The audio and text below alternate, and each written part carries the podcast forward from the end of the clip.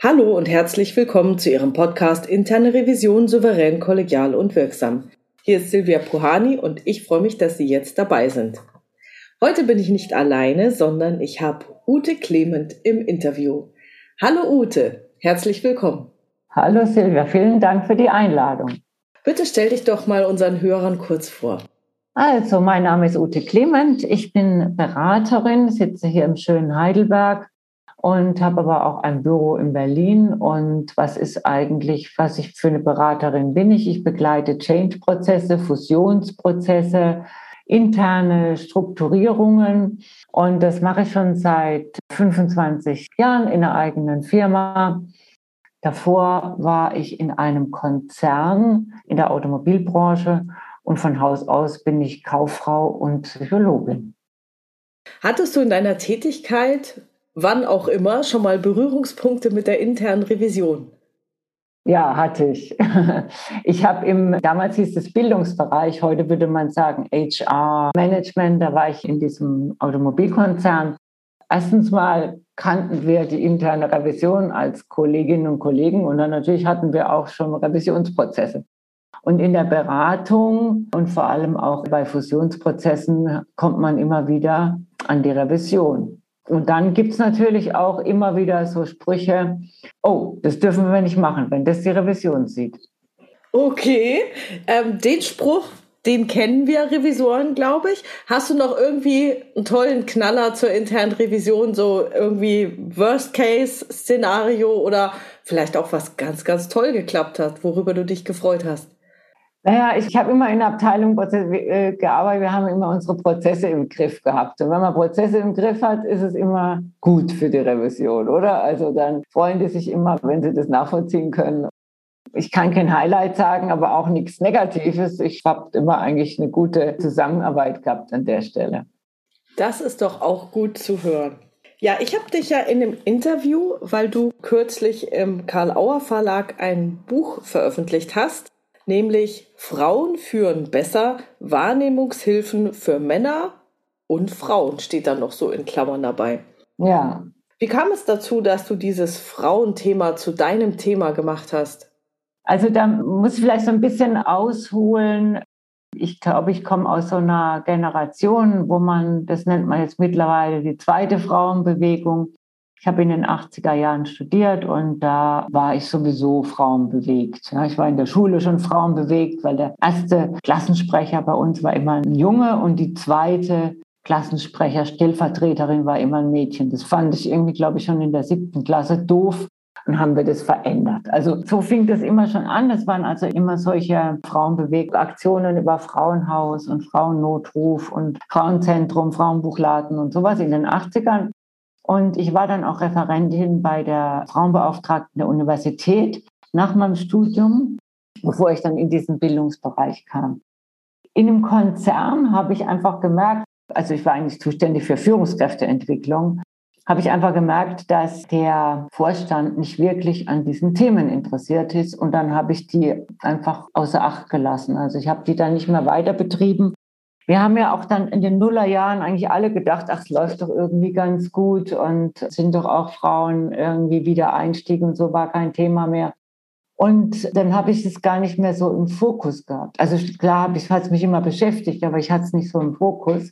Und jetzt so gegen Ende meines Berufslebens, sage ich jetzt mal, ist mir das einfach wieder so aufgestoßen und vor allem die Tatsache, dass ich in den 40 oder 30 Jahren, die ich so überblicken kann, so wahnsinnig wenig getan habe. Also wenn du dir überlegst, was sich da alles wie getan hat, als ich bei Daimler angefangen habe, da haben wir, glaube ich, noch die elektrische Schreibmaschine gehabt und wo wir jetzt stehen mit der Digitalisierung. Und wenn man sich dann überlegt, was, wo wir mit den Zahlen von Frauen in Führungspositionen und diesen ganzen anderen Themen stehen, dann finde ich das einfach ein bisschen wenig, was erreicht wurde, trotz der ganzen Anstrengung. Und das hat mich dazu geführt, mal zu beschreiben, was da aus meiner Sicht schiefläuft. Was ist es denn, was schiefläuft? Naja, du hast ja schon den Untertitel erwähnt, Wahrnehmungshilfen für Männer und für Frauen. Und ich habe das Buch geschrieben mit so klassischen Wahrnehmungshilfen. Und eine Wahrnehmung ist ja zum Beispiel, dass wir Leistung unterschiedlich bewerten. Angefangen bei dem uralten Witz. Zwei Männer stehen auf dem Flur und diskutieren, zwei Frauen stehen auf dem Flur und quatschen. Ne? Also so das gleiche Verhalten wird einfach durch diese Genderbrille unterschiedlich wahrgenommen. Und deshalb sind auch diese Sätze, naja, wir brauchen das alles nicht mit den Frauenfokus. Wir stellen hier nach Leistung ein. Es ist eben ein Trugschluss, weil eben Leistungen von Männern und von Frauen unterschiedlich bewertet werden in der Wahrnehmung. Was beim einen wagemutig ist, das ist dann vielleicht beim anderen irgendwie emotional übersteuert oder irgendwas. Ja, also es ist oft das gleiche Verhalten, was total anders bewertet wird oder wahrgenommen wird. Und das habe ich so aufgedröselt, um eigentlich den Blick darauf zu lenken, dass sich jeder und jede mal fragen kann, was für Wahrnehmungsunterschiede habe ich eigentlich? Okay, also die unterschiedlichen Wahrnehmungen ist eine Sache. Was gibt es denn sonst noch so?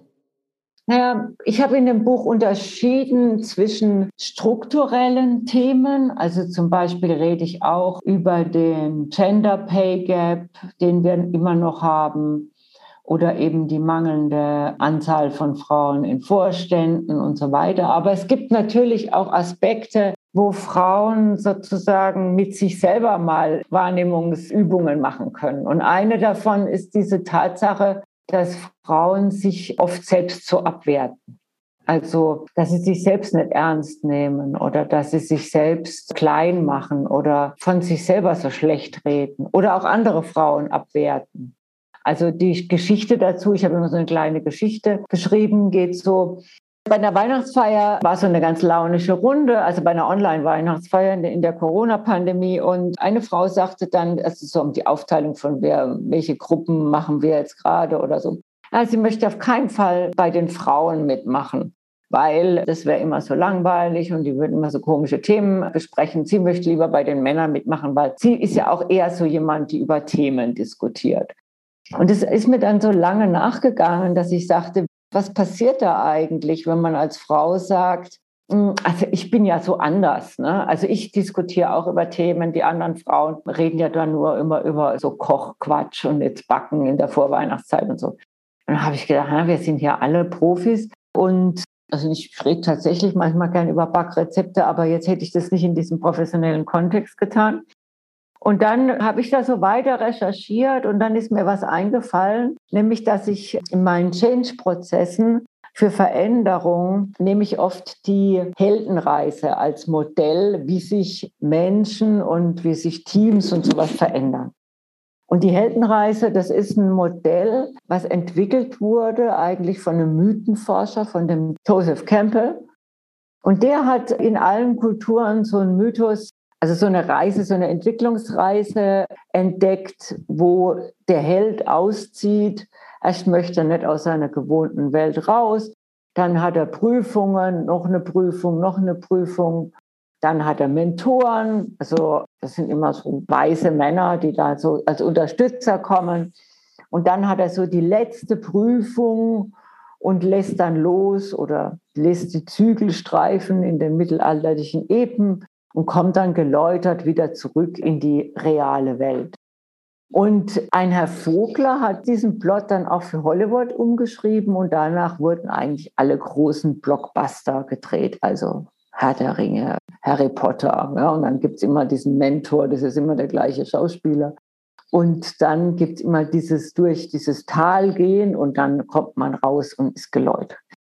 Dann wurde eines Tages Herr Campbell gefragt, würde das denn auch für Frauen gelten, weil vor allem werden da immer Männer beschrieben. Und dann sagte er, naja, die Frauen sind schon da, die müssen nicht diese Entwicklungsreise machen, weil die so beide Seiten vereinen. Hm. Das hat dann wiederum eine jungianische Analytikerin auf den Plan gerufen, die heißt Maureen Murdoch. Und die hat diese weibliche Heldenreise beschrieben, Heldinnenreise.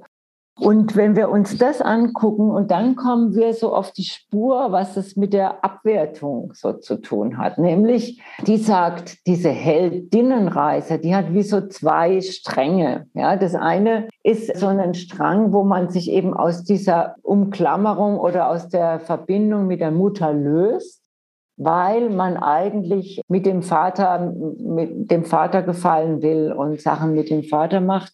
Und diese Welt der Mutter ablehnt. Und dann passiert so ein Phänomen, dass man dann auf Bäume klettert oder Karten lesen kann oder tolle Sachen macht oder Leistungssport. Und man begibt sich dann in diese Männerwelt und viele Mädchen kennen ja dieses Phänomen, das heißt Run with the Boys. Also das heißt, man spielt mit den Jungs und macht und tut. Und dann an einem gewissen Moment gehen die aber irgendwo rein und sagen dann, wie, du wolltest hier auch rein? Nee, nee, nee, nee, nee. Das ist nur für uns. Du bist ja ein Mädchen. Und dann realisiert man das, dass man eben doch nicht dazugehört. Und das nennt sie die weibliche Wunde. Also das nennt sie diesen Moment, wo man eben merkt, dass man abgewertet wird. Und sie beschreibt es dann, muss man immer sagen, okay, das ist eine Analytikerin, eine Psychoanalytikerin, so mit diesen Worten vielleicht nicht jede so vertraut, aber sie beschreibt es dann als auch eine Überforderung, oft in so einer Mitte des Berufslebens, ja, wo man eine tolle Mutter sein möchte und eine tolle Partnerin und alles toll im Beruf machen will und dann einfach sich so abstrampelt und irgendwann vielleicht auch mal in eine Überforderung kommt. Und dann sind wir wieder in dem vorhin beschriebenen Tal. Und dann ist eigentlich der Weg dahin zu sagen, okay, ich verbinde mich wieder mit meinem Frausein und komme dann als eine Persönlichkeit da wieder raus. Das ist eigentlich so diese Heldinnenreise. Und das fand ich ganz interessant und das habe ich dann auch ausführlich in dem Buch beschrieben, weil das so ein Weg sein kann, wie man aus der eigenen Abwertung rauskommt. Also ich muss sagen, ich habe da sehr, sehr viel auch bei mir selber wiedererkannt. Ich war auch so eine Papa-Tochter. Ich fand auch nicht alles toll, was meine Mutter gemacht hat. Und ich würde gerne jetzt diese interessanteren Themen mit dir nochmal durchsprechen. Wie kann es denn gelingen, diese Heldinnenreise bis zum Ende durchzugehen? Naja, ich glaube, das ist so, wie du das schon sagst. Also das Erste ist, dass man mal damit in Kontakt kommt und das Zweite ist so mal so dieses Aufarbeiten von, also wo werte ich denn andere Frauen ab? Vielleicht kann man da dazu nehmen auch so ein Buch von der Caroline Kebekus. Das ist eine Kölner Komedienfrau, die aber ganz prominent eigentlich auch im deutschen Fernsehen ist mit der Kebekus Show und sowas. Und die hat ein Buch geschrieben, es kann nur eine geben. Und es ist auch so ein interessantes Phänomen, was man da vielleicht dazu tun kann, dass es ganz viele Bereiche gibt, wo es immer nur eine Frau geben kann. Ja, also fängt dann an beim Krippenspiel im Kindergarten gibt es nur eine Maria, aber Jungs gibt es jede Menge, Josef, Jesuskind, die Hirten, die drei Könige, die Schafe, also alles, ne? aber es gibt nur die eine. Und das ist oft eben so, dieses nennt man auch Bienenkönigin-Syndrom, kann nur eben diese eine, die ausgewählt wird, ja, die vom Prinzen oder was. Und dann hat man einfach so eine grundsätzliche Abwertung anderen Frauen gegenüber. Also diese, ich bin nicht so wie die, die interessieren sich ja nur für Mode und Kochen oder ich bin nicht so wie die, die machen Sport. Also dass man immer so versucht, sich so ein Alleinstellungsmerkmal rauszusuchen. Oder ich bin nicht so frauenbewegt. Ja, das beruhigt dann immer die Männer merke ich dann immer so, wenn ich auch über das Buch rede, dass es dann immer so Frauen gibt. Ja, ich habe es ja nicht so mit der Frauenbewegung. Also weil man ja dann in so einer gemischten Gruppe ja nicht so Trouble machen will oder irgendwie anstrengend rüberkommen will. Und das kann man sich ja mal überlegen. Was habe ich denn für ein Verhältnis auch zu anderen Frauen und was für eine Toleranz habe ich auch zur Vielfältigkeit von Frauen? Weil oft hat man eine viel, viel größere Toleranz so Männern gegenüber als den eigenen Geschlechtsgenossinnen. Das ist zum Beispiel so mal ein eigener Blickwinkel. Und das Zweite ist, was ich vorhin gesagt habe mit der weiblichen Wunde. So, wo habe ich denn immer gedacht, dass ich dazugehöre und habe dann doch nicht dazugehört? Das finde ich auch nochmal eine sehr interessante Selbstreflexion. Mhm. Das heißt, diese Heldinnenreise macht man mit sich selber aus. Also man besteht jetzt keine großen externen Abenteuer, wie das bei der Heldenreise ist, sondern es ist sehr viel innerliche Arbeit, wenn ich dich da richtig verstehe. In der heutigen Zeit besiegen ja auch Männer keine Drachen mehr, sondern haben vielleicht irgendwie einen Challenge oder suchen sich eine Challenge, fahren mit dem Motorrad nach Marokko oder so irgendwas, ne? Also wo sie dann so Abenteuer bewältigen. Aber wir Frauen machen das halt auf eine andere Art. Ich meine, Du kannst es auch in jungen Jahren machen, aber kannst es ja nur als Reflexion machen. Es gibt da sicher auch Seminare dazu oder sowas. Aber ich habe das jetzt erstmal als gedankliche Folie genommen. Ne? Bei diesen, ich glaube, es sind zehn Schritte. Da gibt es ja einen Schritt, Nummer sieben, das Verlangen nach einer Wiederverbindung mit dem Weiblichen. Ja. Da ist es eben dieser Wunsch, sich mit diesem positiven Bild einer Frau zu verbinden. Ja. Was ist denn für dich das positive Bild einer Frau oder ist das für jeden individuell? Ja, also da könnte ich auch wieder nochmal eine andere Theorie oder Modell herbeiholen. Und zwar ist so eine Idee, dass Frauen eher nach Gleichheit suchen oder nach Harmonie. Ja? Also wenn eine zum Beispiel, das nennt man so das Krabbenkorb-Phänomen, also das, wenn eine hochkrabbelt, ziehen sie die anderen runter. Vielleicht kennen das auch die einen oder anderen, dass man so sagt, naja, ich bin zwar super gut im Sport, aber ich muss ja auch immer trainieren und abends kann ich irgendwie nie weggehen. Also, dass man alles, was einem vielleicht heraushebt aus einer Frauengruppe, auch gleich wieder relativiert. Ne? Ja, klar verdiene ich mehr Geld, aber es ist auch wahnsinnig anstrengend. Man macht es eher so oft gleich und dadurch hat man unheimliches Problem. Wenn jemand gleich ist, dann kann ich den ja nicht für irgendwas anerkennen. Und diese Theorie von diesem mailändischen Frauenbuchladen, also es ist eine Philosophinnengruppe, und die haben gesagt, der erste Schritt ist, dass ich Unterschiede zwischen Frauen zulasse, weil nur so kann ich von anderen lernen. Also das ist ja, Mensch, du kannst aber Revision, habe überhaupt keine Ahnung, du kannst ja super gut strukturieren, was auch immer man da braucht. Oder du kannst gut Klavier spielen, ich kann, bin überhaupt nicht musikalisch. Wie macht man das? Und erst wenn man Unterschiede anerkennt, kann man überhaupt was voneinander lernen. Und der nächste Schritt ist eigentlich, dass man sich dann wie so symbolische Mütter sucht, also welche, die einem ja, fördern oder zu denen man aufgucken kann. Und dieses Aufschauen oder Hinschauen oder was vielleicht nicht unbedingt hierarchisch, das ist ein ganz wichtiges Moment. Und ich persönlich habe in meiner Laufbahn, ich habe solche symbolischen Mütter mir eigentlich immer gesucht. Also das kommt nochmal von der Heldenreise von diesen Mentorinnen. Ich hatte in der Uni eine Dozentin und bei der war ich Hiwi und klar hat die mich auch gefördert, aber ich habe mich auch unheimlich fördern lassen. Ja? Und später habe ich dann in Italien in der Psychiatrie gearbeitet und da hatte ich jemanden, die öfter mal so ich war noch nicht so gut sprachlich so gut, die dann öfter mal so auf den Tisch gehauen hat, gesagt, ah, die Ute will jetzt was sagen, seid mal ruhig und die mir so Schneisen auch immer geschaffen hat und später war es die Rosmarie Welter-Enderlin, eine große Therapeutin, die mich mitgenommen hat auf Kongresse, auf die sie eingeladen war zu einer Keynote und hat mich mitgenommen und dann auf einmal war ich da vor tausend Leuten gestanden und habe mir echt die Knie geschlottert, aber ich habe das gemacht. Also das heißt, dass man nicht wartet, bis man vielleicht von einer Mentorin oder von einem Mentor gefunden wird, sondern dass man sich die Leute auch sucht. Also nicht hingeht so platt und sagt, hey, will du meine Mentorin sein?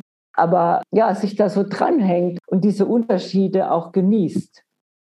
Das finde ich, glaube ich, sehr, sehr schwer, dieses nicht zu warten, weil alle Märchen, also ich denke jetzt mal erst so Gebrüder Grimm oder so, ist ja immer der Prinz kommt und entdeckt die Frau. Also das ist ja so, so, so tief drin, dass immer die Frau diejenige ist, die wartet. Also selbst tanzen. Wieso führt eigentlich der Mann und nicht die Frau?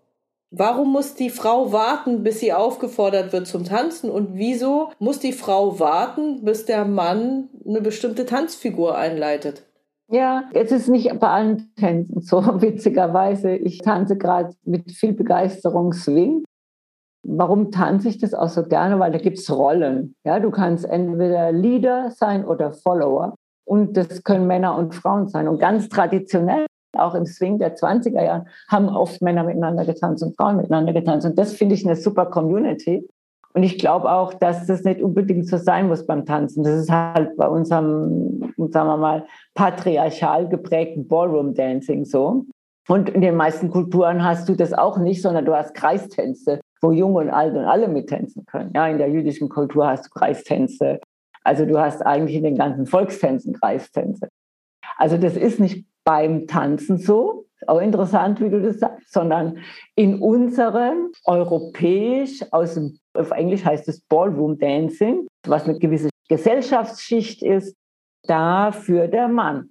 Aber im Balkan zum Beispiel tanzen überhaupt nur die Männer. Und da ist es auch geschlechtergetrennt. Wenn du mal in Griechenland guckst, also diese Tertaki-Tänze, die sind immer im Kreis. Und dann geht einer oder eine in die Mitte. Also das kann man gar nicht so stehen lassen. Ja? Nichtsdestotrotz, und wir sind ja jetzt halt mal in unserem patriarchalen Kreis, ist es so, dass man als Frau natürlich Mühe hat, irgendwie aktiv zu werden, weil einem das so eingetrichtert wird, dass man dann noch so wartet. Bei diesen vielen Coaching, die ich mache, ist es ja auch immer so ein Phänomen, dass man wartet, bis man befördert wird oder so. Ne? Also ich meine, der Diskurs gibt es auch die Möglichkeit, sich da hinzustellen, wo einem jeder sieht, ne? oder in die Ecke zu setzen. Ja, also es ist nicht nur schwarz-weiß. Es ist nicht nur auffordern und abwarten, sondern also zumindest erinnere ich mich aus meinen Disco-Besuchen früher, dass ich schon genau wusste, wo man sich hinstellt, damit man auch aufgefordert wird oder wo man sich hinstellt, damit man sicher ist, man wird nie aufgefordert. Also weißt du, da gibt es ja auch was dazwischen. Ja. Nichtsdestotrotz, glaube ich, ist es in unserem Kulturkreis sehr, sehr ausgeprägt, dass den jungen Mädchen auch immer suggeriert wird, warten.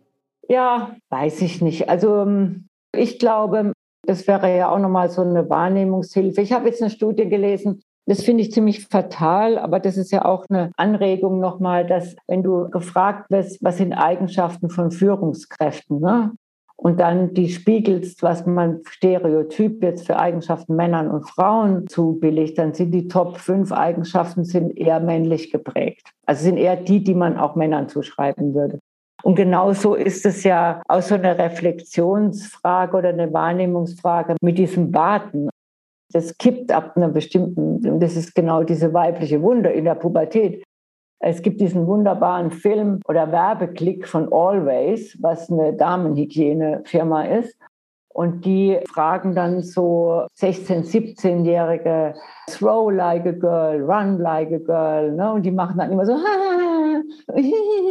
also Jungs und Mädchen. Ja? Und dann fragen sie die gleiche Frage, zehnjährige Mädchen.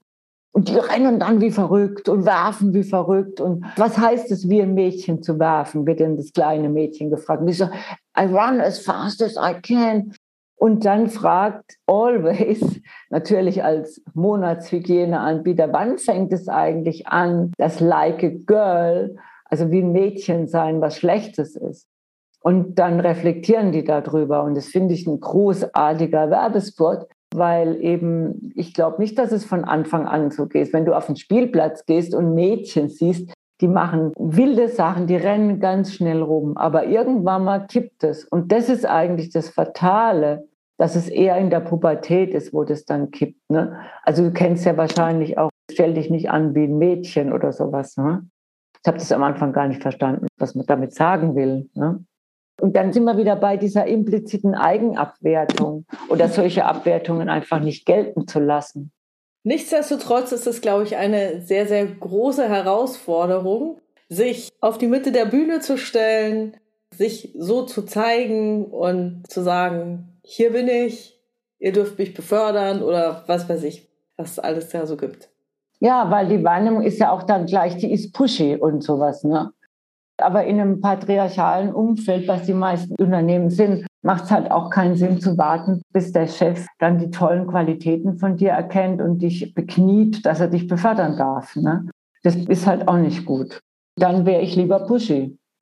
Das ist ein ganz, ganz toller Satz. Also an alle Frauen, Lieber pushy sein. Als im Hamsterrad nach 20 Jahren noch Sachbearbeiterin. Ganz genau, weil man ja so tolle Arbeit leistet. Genau. Und der Chef einen nicht verlieren will. Richtig. Und immer so toll zuarbeitet. Ja, und auch eh auf die Projekte sitzt, die Himmelfahrtskommandos sind. Auch sehr beliebt, ja. Ja, das ist mir ja auch aufgefallen. Das ist ja auch bei der Besetzung von Vorstandsposten so, dass es irgendwie auffällig oft Frauen sind, wenn das Unternehmen gerade echt was zu bewältigen hat. Oder Frauen auf Posten gesetzt werden, wie jüngst, wo ein hochvernetzter, ortsansässiger Vorstand bei mir in Heidelberg bei einem Unternehmen in der Nähe dann auf die witzige Idee kam, eine Doppelspitze zu machen mit einer Frau aus USA nicht vernetzt in dieser Stadt. Also klar, sehr kompetent, aber keine Ahnung, wie die Machtstrukturen laufen. Und die ist dann gescheitert. Ja, da wäre jeder gescheitert, der über diese informellen Attribute nicht verfügt. Ja. Dann wäre es ja für die Frauen besonders wichtig, vorab erkennen zu können, hey, das ist jetzt ein Himmelfahrtskommando, gib mir mal einen anderen Job. Genau. Weil die Gelegenheiten sind ja jetzt nicht so häufig, würde ich jetzt mal vermuten. Sonst hätten wir ja viel, viel mehr Frauen in Vorständen. Naja, ich glaube, das ist generell, glaube ich, ein Tipp, ne, dass man sich ganz gut anguckt, was kann ich und wie sind da meine Erfolgsaussichten. Weil man tut sich ja keinen Gefallen, wenn man irgendwie in so ein Himmelfahrtskommando oder sowas einsteigt. Ne? Ja. So, in deinem Buch schreibst du auch sehr viel über das Gendern und die Hörer und Hörerinnen von diesem Podcast wissen, dass ich in der Vergangenheit nicht gegendert habe. Deswegen überzeug mich doch mal bitte, dass ich in Zukunft gendern sollte. Ja, dann lehn dich doch mal zurück und mach die Augen zu und stell dir vor, ein Vorstand, ein Prokurist, ein Arzt und ein Gastwirt sitzen zusammen. Wie viele Frauen hast du jetzt gesehen vor deinem geistigen Auge? Null. Genau. In der deutschen Sprache ist es einfach so, dass wir, wenn wir diese männliche Form benutzen, uns auch Männer vorstellen. Ich ehrlich gesagt benutze es immer. Entweder früher habe ich es immer doppelt benutzt, jetzt kann man das ja mit dieser Pause machen, weil anders Frauen nicht repräsentiert sind aus meiner Sicht in der Sprache. Und alle sprachwissenschaftlichen Einlassungen finde ich nicht stichhaltig. Ja, also so viel Zeit kann sein. Es wird so viel geredet. Da kann man auch nochmal Mitarbeiter und Mitarbeiterinnen sagen oder Mitarbeitende oder Studierende oder Teilnehmende.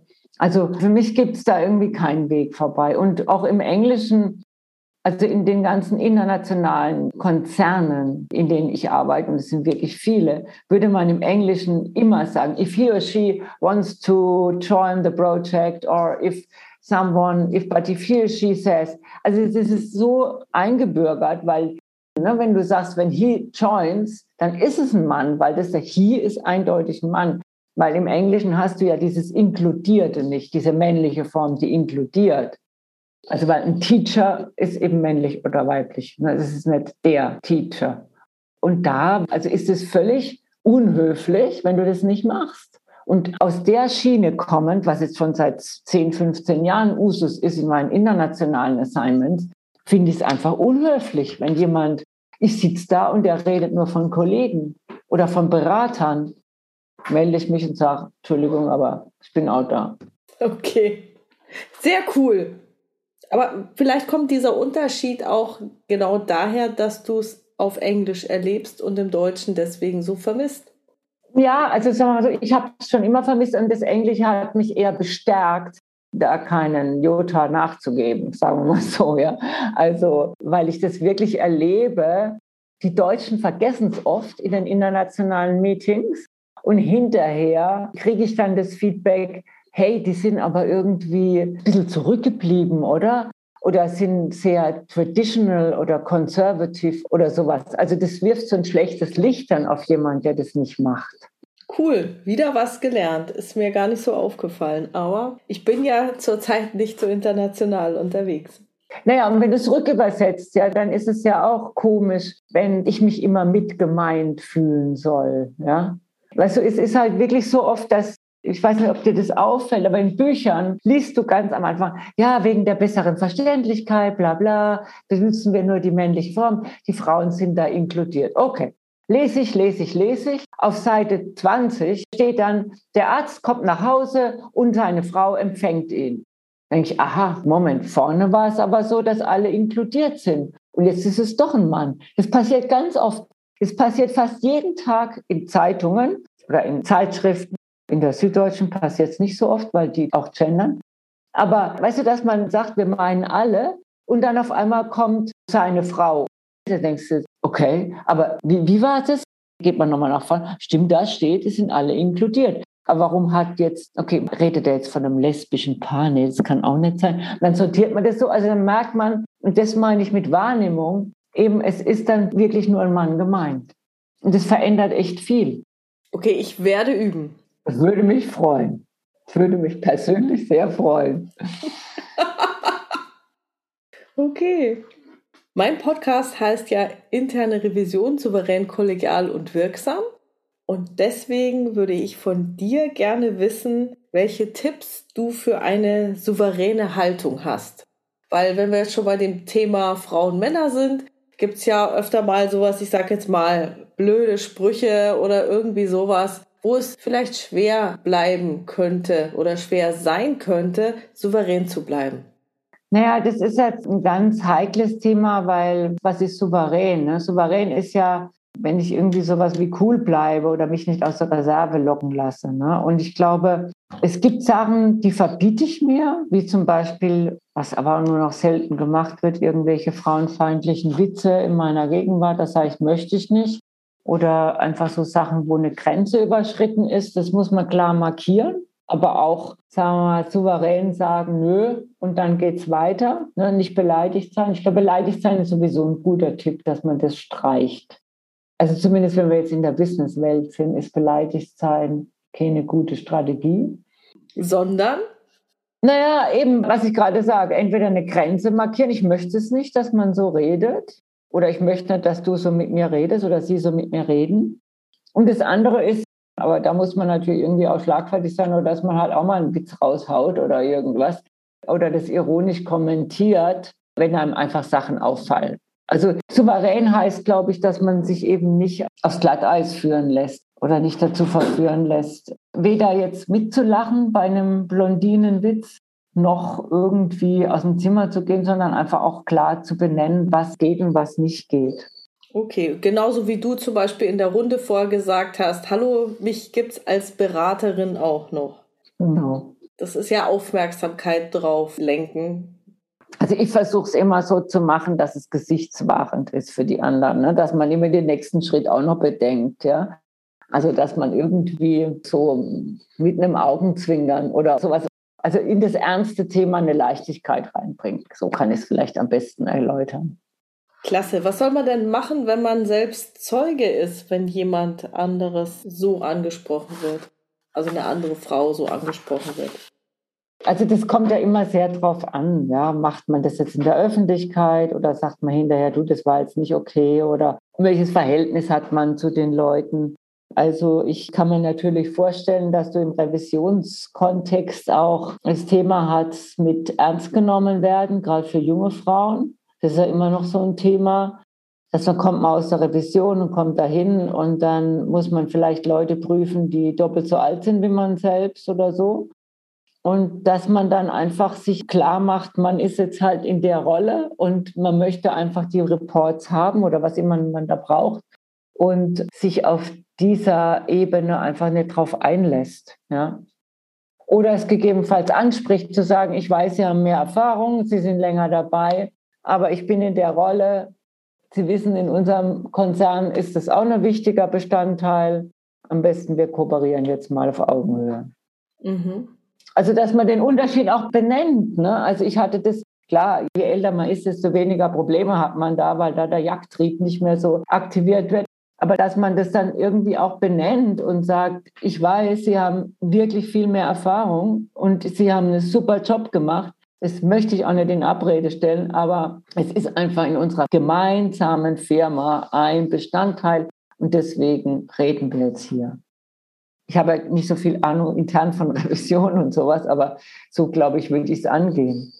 Das kommt der Sache schon sehr, sehr nah. Also ich habe mal auf einem Seminar von dem Seminarleiter gehört, ja, Revisorin, relativ jung, geht in ein Gespräch mit einem Seniorenbereichsleiter, sagen wir jetzt mal, und er sitzt in seinem Stuhl, hat die Füße auf dem Tisch und hat irgendwas gegessen, glaube ich. Und dann hat sie, glaube ich, dann auch gesagt, ah, ich sehe, Sie sind beschäftigt. Wie lange brauchen Sie noch? Dann, dann komme ich in fünf Minuten wieder oder in zehn oder irgendwie sowas. Ich glaube, so war die Lösung. Ich glaube, man muss sich dann einfach auch trauen, das zu benennen, ja, dass man irgendwie halt sagt, also ihr habt hier entspannte Sitzhaltungen oder was auch immer. Ja. Was meinst du denn jetzt mit Jagdtrieb? Ich glaube, das sollten wir jetzt noch mal klären. Ich, also ich habe das so deutlich gemerkt als junge Frau, dass eben halt so, dass man halt irgendwie nochmal gedacht hat, für so eine junge Frau muss man jetzt besonders den Macho raushängen oder so, ne? Das ändert sich dann so ein bisschen mit den Jahren, ja, wo man einfach dann in einem Alter ist, wo man eh souveräner ist, so meinte ich das. Also eigentlich ist es so, dass mir auch oft die Leute hinterher gesagt haben, ja klar, im Workshop am Anfang wirst du immer auf die Probe gestellt. Da gucken wir Jungs immer, wie lange bleibt sie stehen. Oder wann rennt sie heulend raus oder so. Ne? Und dann habe ich gedacht, aha, ihr, euch zeige ich es. Ne? Also das ist so ein ganz, ganz komisches Spiel. Ja. Das kann ich auch von Seiten der internen Revision bestätigen. Das ist eigentlich in, bei Revision nochmal ein Tucken mehr, als immer ist, wenn zum Beispiel eine Führungskraft wechselt, jemand Neues wird Bereichsleiter oder sowas, also ein wichtiger Job oder Abteilungsleiter. Man hat mit dem Vorgänger was Gutes aufgebaut, der ist aber nicht mehr da und wechselt. Es kommt jemand Neues dazu und man wird am Anfang immer getestet. Oder auch vielleicht nach ein, zwei, drei Jahren wieder, dass ein neuer Anlauf gemacht wird. Na, geht's jetzt? Und da muss man für sich, glaube ich, wirklich im Kopf halten, ja, die probieren es halt immer wieder mal, einen zu testen, ob man auf irgendwas anspringt oder nicht.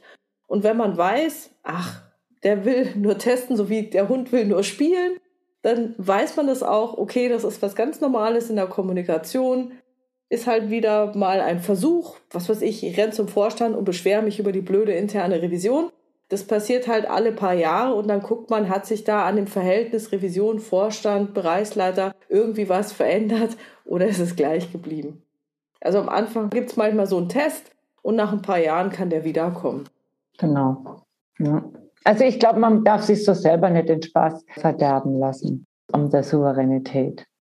Das ist auch sehr, sehr schön, sich selbst nicht den Spaß verderben lassen. Das kann ich nur allen Hörerinnen wünschen und auch den Hörern, wenn sie Revisoren sind und in dieser Rolle getestet werden.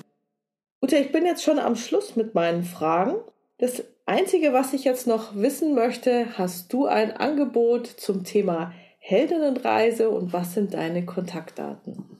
Ja, also man kann mich auf LinkedIn finden. Ich glaube, das ist am einfachsten und da posten wir auch immer wieder. Also wir, ich habe so einen Kreis von Frauen, die wir Angebote in diese Richtung machen. Wir haben jetzt zum Beispiel eine Vacation-Woche in der Toskana, wo man einfach kommen kann, mit seinem Laptop irgendwas arbeiten kann und war auch mit verschiedenen Themen angeboten. Auch das findet man auf meiner LinkedIn-Seite. Und da wird es auch demnächst ein Angebot zur Heldinnenreise geben. Sehr gut. Dann ist nochmal wichtig Ute Clement und Clement mit einem C. Und das Buch heißt Frauen führen besser. Nicht notwendigerweise als Männer, also das denken natürlich die meisten, dass ich das sage, sage ich aber gar nicht. Könnte man ja auch sagen, führen besser als früher, als sie selbst gedacht haben. Und ist im Karl Auer Verlag in Heidelberg erschienen. Kann man bei Amazon kaufen oder aber auch direkt bei Karl Auer. Okay, und kostet 24,95. Ich habe es gelesen und zwar auch, ich glaube, an einem einzigen Nachmittag oder an einem Wochenende. Also es ging irgendwie sehr, sehr schnell, liest sich sehr, sehr gut und ich kann es wirklich nur allen Hörerinnen und Hörern empfehlen. Sehr schön, Ute. Dann vielen Dank für diese Aufnahme und lass dir selbst nicht den Spaß verderben. Mit Sicherheit. vielen Dank. Gutes Gelingen. Ja, danke. Tschüss. Tschüss.